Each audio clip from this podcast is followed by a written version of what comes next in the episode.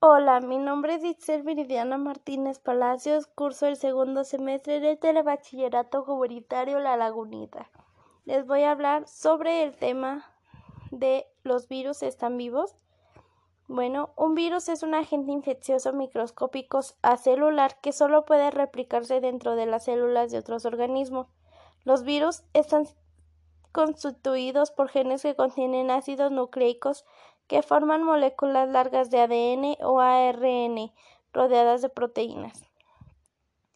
Cuando los gérmenes como bacterias o virus invaden su cuerpo, atacan y se multiplican. Esto se conoce como infección. La infección causa la enfermedad que lo afecta. Su sistema inmunitario lo protege de la enfermedad combatiendo los gérmenes.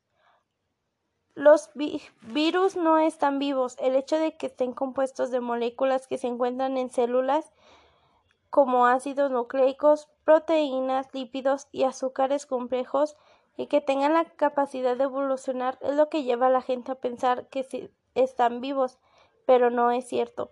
Algunos científicos sostienen que los virus no pueden considerarse seres vivos y es mejor verlos como material genético independiente que no puede replicarse por sí solo y tiene que secuestrar a una célula hospedadora. Un virus puede existir como ente individual, pero en cuanto entra un organismo vivo, si es completamente para multiplicarse o como dicen los biólogos para replicarse, lo que hará en muy poco tiempo creando múltiples copias de sí mismo. ¿Cómo podemos acabar con un virus después de entrar a nuestro cuerpo o antes de entrar a nuestro cuerpo, así evitando enfermedades? O infecciones? Bueno, los pasos son Número 1. Evitar posibles acumulaciones de suciedad y mugre creada por la humedad. Número 2. Frenar la transmisión de infecciones respiratorias.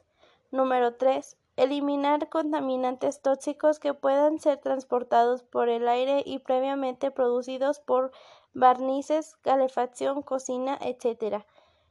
Número 4 destruir microorganismos como bacterias, virus, hongos, etc., eliminando toda sustancia que puede alimentarlos. Y número 5. Eliminar olores. Este funciona bajo cualquier temperatura. Bueno, esto es todo sobre el tema que yo quise hablar y sobre lo que yo investigué. Así que gracias por escucharlo.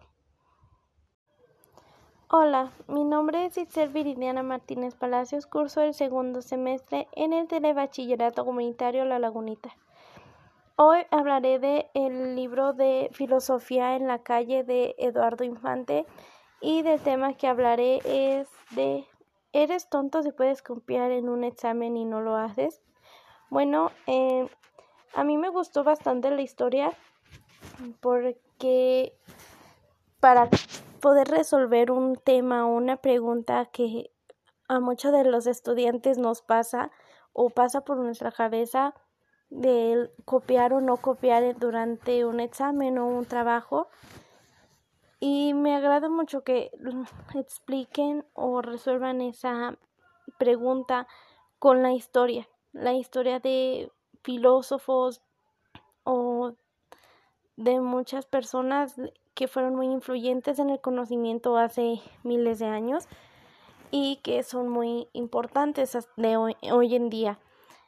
Me parece demasiado interesante el que no se quieran explicar con esos conceptos, ya que pues esas personas sí dieron muchos conocimientos a nuestra humanidad, a la hicieron historia en el conocimiento y sus leyes son en estos tiempos son las más reales y con más conceptos fuertes.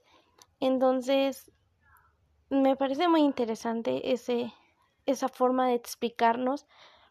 Lo que no me gustó es que metieran temas que no tenían nada que ver y bueno, al ser lectores jóvenes es fácil que nos distraiga. Entonces, cuando estamos leyendo y aparece un tema totalmente diferente, sí es muy molesto, es muy irritante que no que no tenga nada que ver. porque ya te distrae o piensas en otra cosa y se te olvida la historia la que estamos leyendo, la, la principal. Eso es lo que no me gustó del libro, de esta parte del libro, de esta historia. Pero todo lo demás me encanta, es muy interesante. Yo los recomiendo, les recomiendo mucho que lo lean, de verdad, porque es muy entretenido y a nosotros los jóvenes estudiantes mm, es muy importante el saber resolver este tipo de preguntas porque bueno a mí me sucede mucho y a ustedes yo pienso que también. Entonces los invito a leer este libro y bueno a mí me encantó